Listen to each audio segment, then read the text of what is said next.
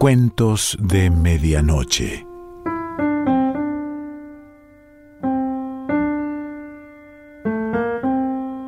El cuento de hoy se titula La Jauría y pertenece a Fabián Dorigo.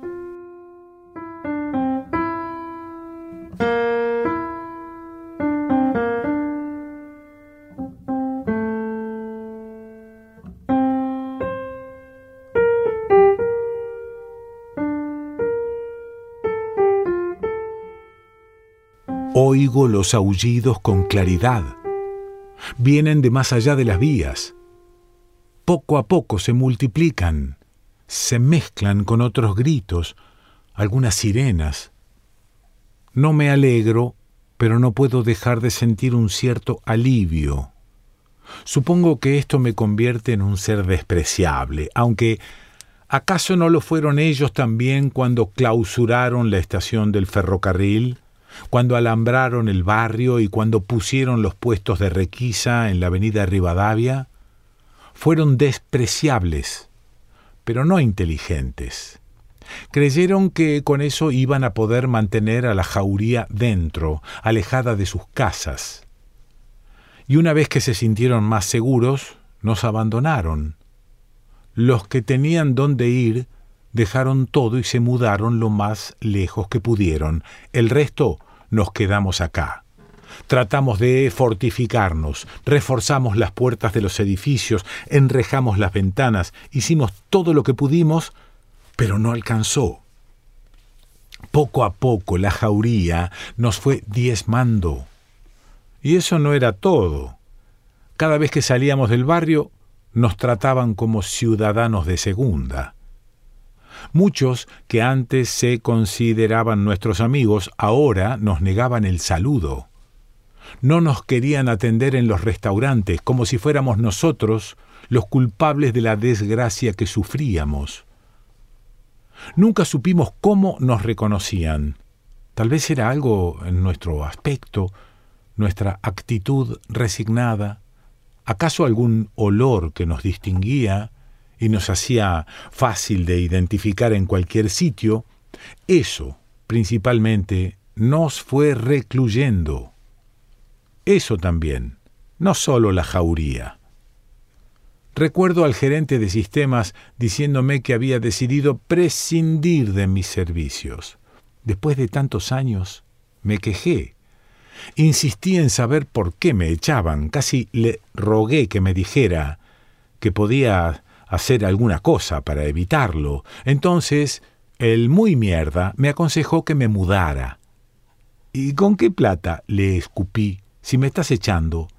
Además le dije, si vos vivís apenas tres o cuatro cuadras del otro lado de la vía, no podés ser tan cretino. Me sacaron a empujones de su oficina. Desde entonces no volví a salir del barrio. ¿Para qué? Ya sabía lo que me iba a pasar en cada trabajo al que me presentara. Acá por lo menos no me sentía un extraño. Desde mi ventana puedo ver día tras día cómo la basura se va acumulando en las calles. La recolección por las tardes se suspendió hace meses y ya ni siquiera vienen a hacer la recorrida por las mañanas. La noche es sólo de la jauría. Nos quedamos dentro de nuestras casas apenas el sol comienza a ocultarse. Lo máximo que nos atrevemos a hacer es acercarnos a espiar entre las cortinas cuando se escucha algún grito. Todo empezó hace menos de un año, aunque a veces siento que siempre ha sido así. Fue como si explotara una bomba en mi propia casa Salí corriendo del baño con la cara llena de espuma para afeitar, y cuando llegué al comedor no encontré nada raro. Fui hasta la ventana.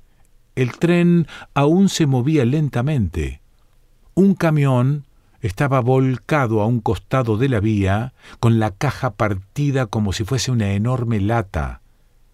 El conductor abrió la puerta de una patada y salió. Parecía un poco marcado por el choque, pero no se le notaba herido. Nadie en el tren aparentemente estaba lastimado.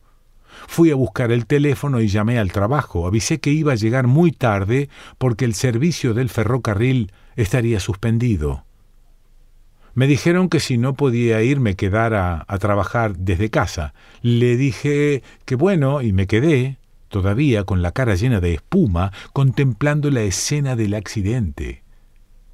Estoy en un tercer piso y la ventana del living de mi departamento da sobre el paso a nivel, así que mi ubicación era inmejorable. Fui a buscar la cámara de fotos, saqué unas cuantas, las subí a la computadora y recién entonces me di cuenta de que el camión llevaba comida para perros.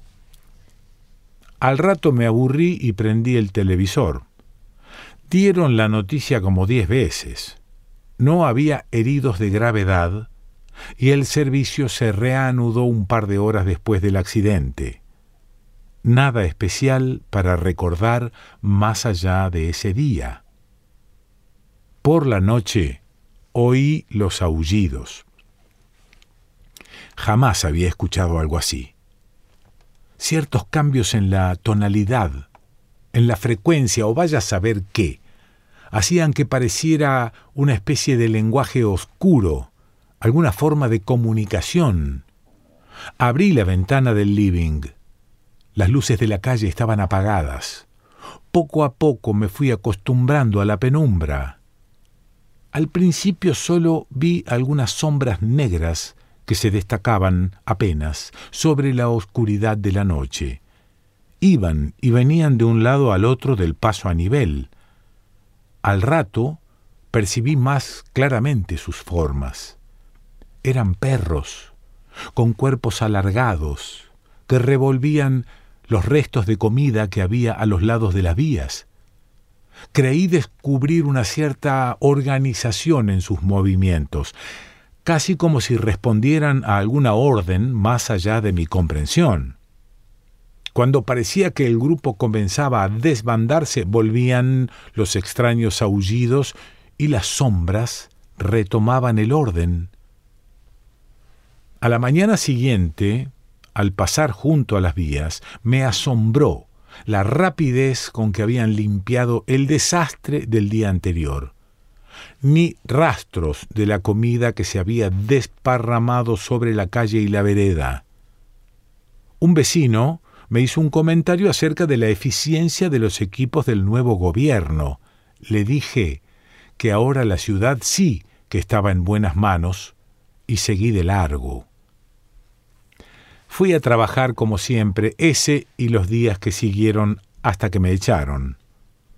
Sin embargo, las cosas ya nunca volvieron a ser como siempre. Apenas una semana después del accidente comenzaron las desapariciones. El primero, creo, fue un vecino de mi edificio. Era un contador de unos sesenta años que vivía con su esposa en el quinto B. Tenían un caniche toy que acostumbraban pasear justo antes de irse a dormir. Una noche el hombre salió con su perro y no volvió. Al principio en el barrio se comentó el tema entre risas. La mujer era insoportable, así que muchos suponían que el tipo se había ido por su propia voluntad. Sin embargo, las desapariciones continuaron. Todos, hombres o mujeres, viejos o jóvenes, desaparecían por la noche y todos, sin excepción, habían salido a pasear a sus perros justo antes de esfumarse ni los dueños ni las mascotas regresaron jamás. La primera reacción del gobierno fue incrementar las guardias nocturnas de la comisaría del barrio.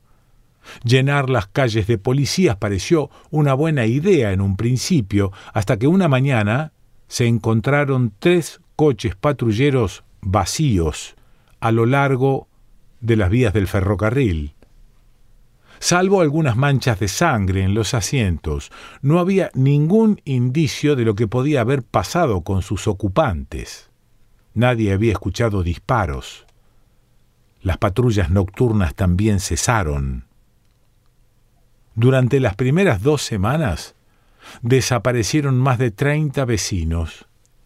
Ya nadie se animaba a pasear a sus perros cuando caía el sol. Las noches se convirtieron en un insoportable concierto de ladridos. Algunos dueños, desesperados, dejaron salir a sus mascotas solas a la calle para que hicieran sus necesidades. Los animales nunca volvieron. En apenas un mes ya no quedaban perros en el barrio. Casi al mismo tiempo todos los gatos desaparecieron de las casas. Los callejeros habían dejado de verse durante los primeros días, pero recién entonces lo notamos. Las paredes del barrio se llenaron de carteles con fotos de mascotas extraviadas. Fue por esa época que se hizo ver por primera vez la jauría. Un grupo de diez personas que volvían de sus trabajos cerca de las siete de la tarde al doblar una esquina fueron atacadas. Una mujer del grupo alcanzó a entrar al edificio donde vivía. Dos animales se metieron con ella. Un vecino que era policía consiguió matarlos. Tuvo que vaciarles un cargador entero para que dejaran a la mujer, que ya estaba muerta hacía rato. Algunos patrulleros y un camión celular bloquearon la cuadra solo encontraron a la mujer muerta en el hall del edificio junto a los dos animales. La jauría y el resto de los cadáveres habían desaparecido antes de que llegara la policía. Al día siguiente, desde la ducha, escuché el discurso del jefe de gobierno. Cuando salí del baño, en todos los noticieros hablaban del ataque de la noche anterior. En el ascensor me crucé con el vecino del tercero H. ¿Vio el discurso? preguntó. Sí. Voy a tener que hablar en mi trabajo porque yo salgo a las seis y media de la tarde y el toque de queda va a ser a partir de las siete. Me van a tener que dejar salir antes. Yo no diría nada. ¿Por qué? No me parece. Yo por lo menos no pienso hacer mención del tema. Total, no creo que muchos sepan dónde vivo, por las dudas. ¿Le parece? Uno nunca sabe. Yo si fuera usted no lo diría. No es bueno hacerse notar y en ningún trabajo les gusta dejar salir a nadie antes de hora, sea por lo que fuere. El tipo se quedó pensando, o al menos a mí me pareció. Nos despedimos en la puerta del edificio. No lo volví a ver. Un mes más tarde, después de 50 animales sacrificados y casi la misma cantidad de empleados desaparecidos, los operativos de la perrera municipal se suspendieron hasta nuevo aviso. Hoy Estoy seguro de que la eliminación de esos pocos animales lo único que consiguió fue mejorar a la jauría. Los que sobrevivieron fueron los más inteligentes, los mejor adaptados. Desde mi ventana creía poder escucharlos aparearse noche tras noche, para recuperar en poco tiempo a los caídos en los operativos de la perrera. La nueva generación, me imagino ahora, resultó más apta para sobrevivir y mucho más feroz. El gobierno de la ciudad decidió entonces levantar un alambrado de cuatro metros de altura a lo largo de las vías del ferrocarril alrededor del barrio, formando un trapecio de poco menos de cincuenta manzanas. La razón informaban unos carteles pegados frente al centro de gestión barrial, era circunscribir el fenómeno a una zona más manejable para así reanudar los operativos de la perrera. El local del centro de gestión apareció al día siguiente con las cortinas bajas y no volvió a abrir.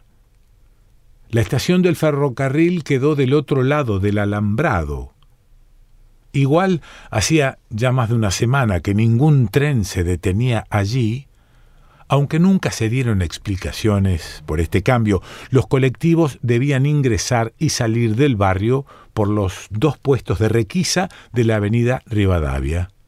Algunas empresas modificaron su recorrido para evitar el ingreso a la zona, y el resto solo entraba de día.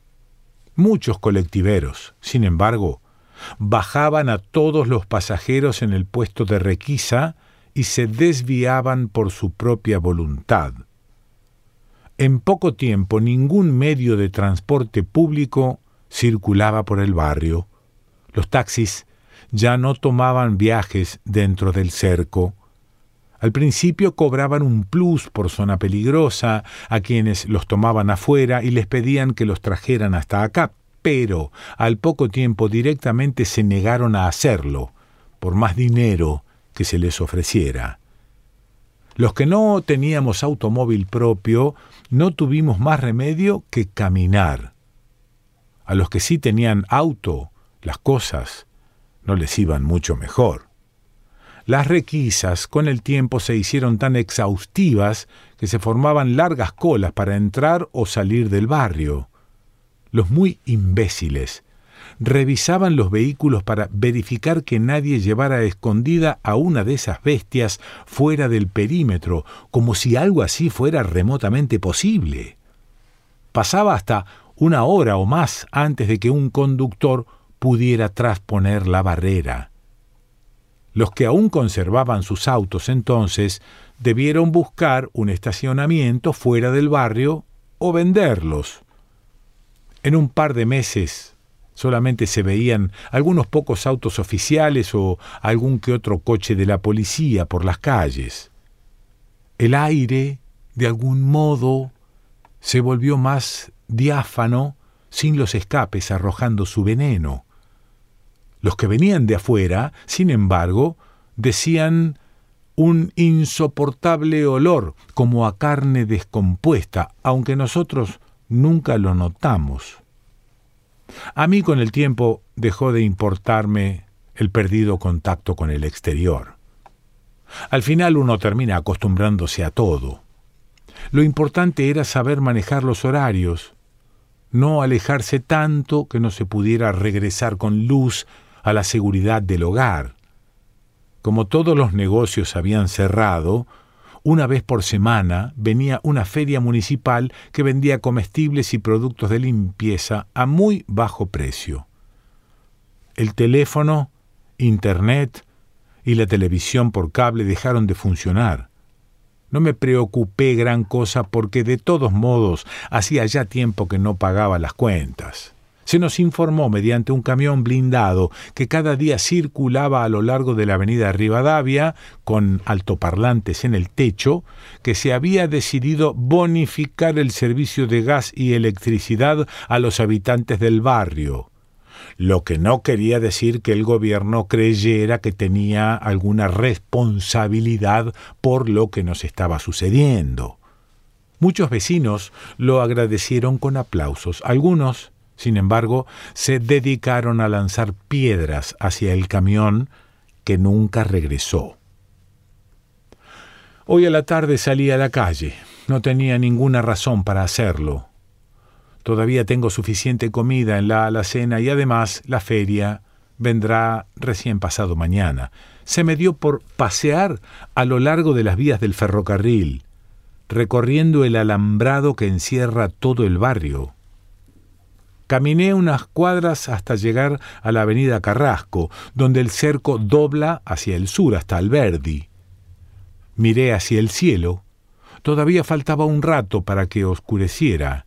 Estaba a unas ocho o nueve cuadras de mi departamento. Podía llegar tranquilo, así que volví bordeando el alambrado hasta unos metros antes de mi casa.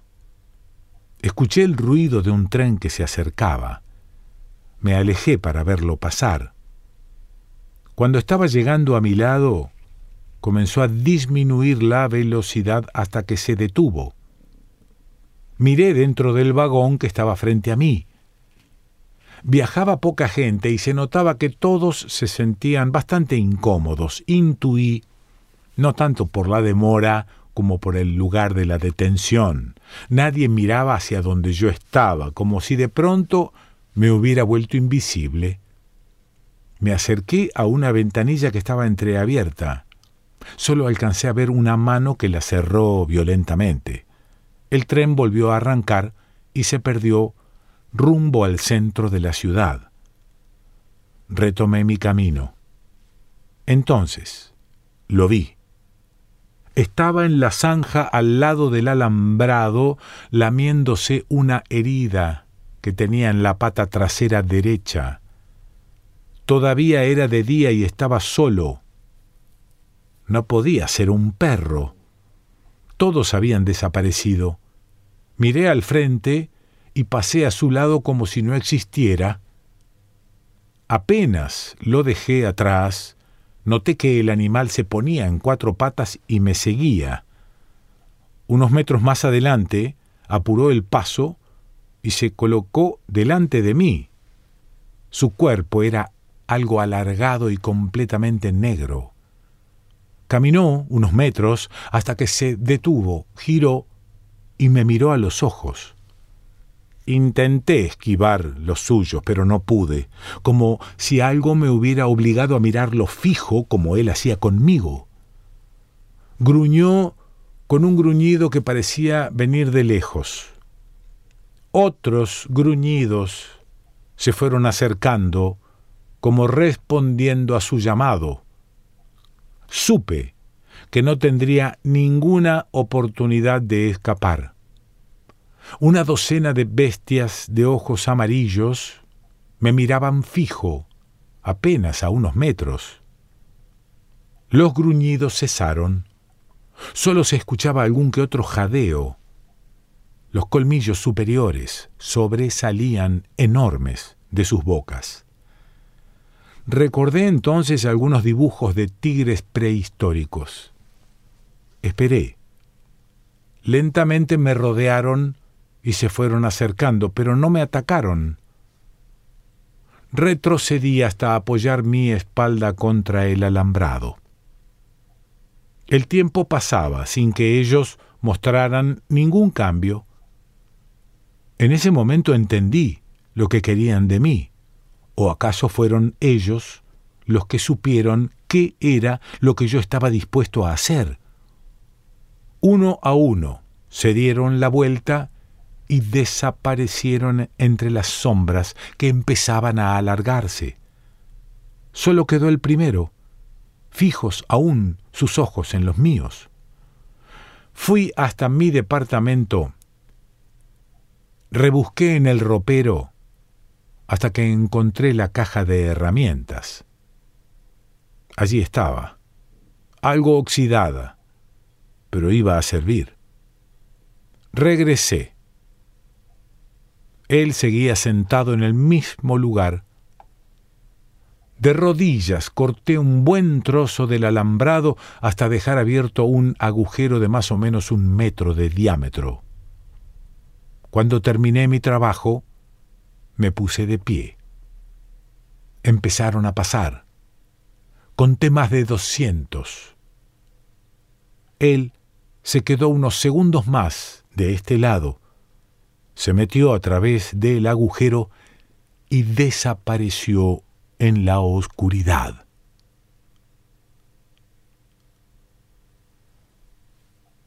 Fabián Dorigo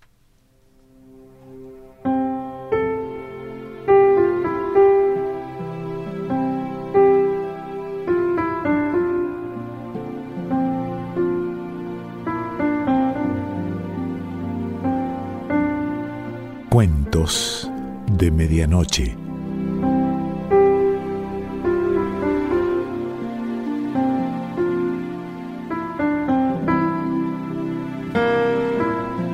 Selección Pancho Mondino.